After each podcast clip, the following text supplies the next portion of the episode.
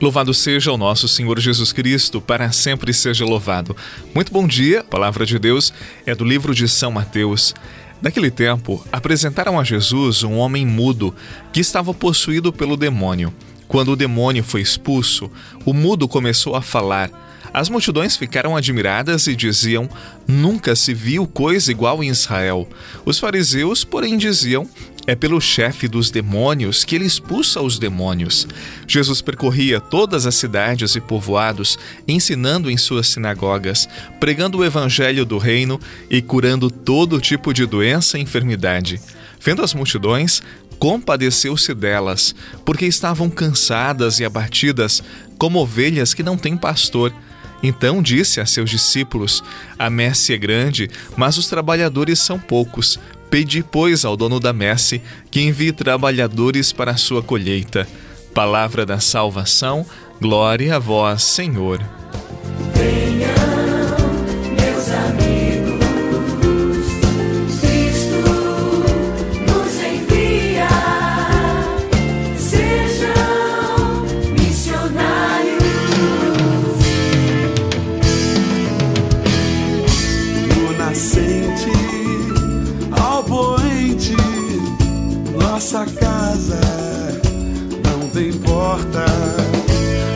Nossa terra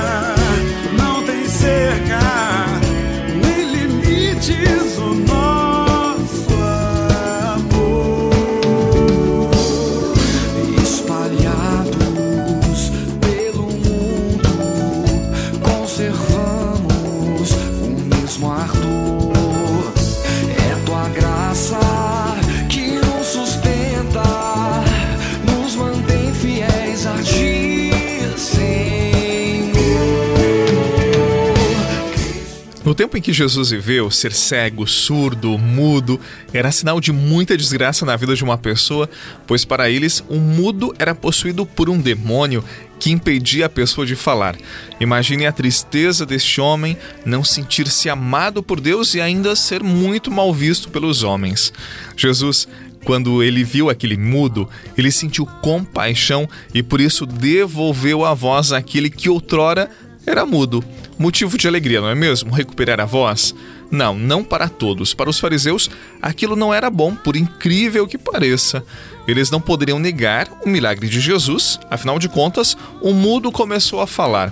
O que fizeram então?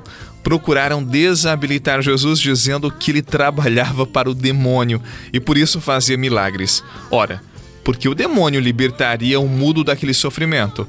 O demônio faria um bem? É claro que não, não tem lógica. É até engraçado a postura desses homens que eram invejosos, carcomidos. No tempo de hoje, assim como no tempo de Jesus, existem pessoas tão pervertidas que procuram subverter a realidade, distorcer os fatos, mensurar o mundo e o bem de acordo com o tamanho de sua régua. Estes, sim, são os demônios de todos os tempos que camuflam a verdade e se tornam apóstolos da mentira e difamação. E o pior, eles ainda arrastam muitos seguidores atrás de si. Peçamos ao Senhor que nos livre desta terrível cegueira e que nos dê um coração compassivo como o dele, que consiga perceber a dor dos nossos irmãos. Se conocieras como te amo, se conocieras como te amo dejarías de vivir sin amor. Si conocieras cómo te amo, si conocieras cómo te amo, dejarías de mendigar cualquier amor. Si conocieras cómo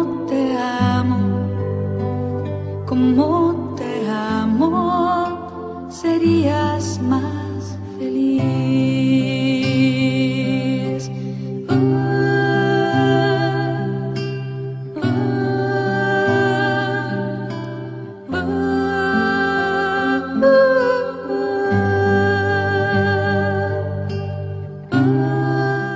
Os fariseus não suportaram a alegria do milagre na vida daquele homem que agora recuperara a vista. Também não suportaram em ver o poder de Jesus. Nesta cena, Quem eram os doentes? Quem mais precisava de um milagre? Seguramente os fariseus. Quando não suportamos a alegria, as conquistas, o sucesso dos outros, significa que espiritualmente estamos muito doentes. Diante dos fariseus estava aquele que poderia transformar os corações de pedra em corações de carne, mas eles não aceitaram, estavam fechados em si mesmos. Todos os dias, Jesus vem ao nosso encontro com o poder de Sua palavra, de Sua presença para nos curar, nos devolver a voz, a paz, a visão e nos colocar no caminho do reino. Estejamos bem atentos a esta visita tão especial. Que Ele abençoe o seu dia por intercessão de nossa querida Mãe, Senhora da Piedade. Em nome do Pai, do Filho e do Espírito Santo. Amém. Um excelente dia e até amanhã. Conocieras cómo te busco, si conocieras cómo te busco, dejarías que te alcanzara mi voz. Si conocieras cómo te busco, si conocieras cómo te busco, dejarías que te hablara el corazón. Você rezou com o Padre Eduardo Rocha, pároco da Catedral de Tubarão. Você pode acompanhar todos os dias pelo Spotify, Deezer, Castbox, Google Podcasts e YouTube. Basta procurar Oração da Manhã com o Padre Eduardo Rocha. E se preferir para receber pelo WhatsApp e Telegram, envie a palavra oração para 48 996 44 1433.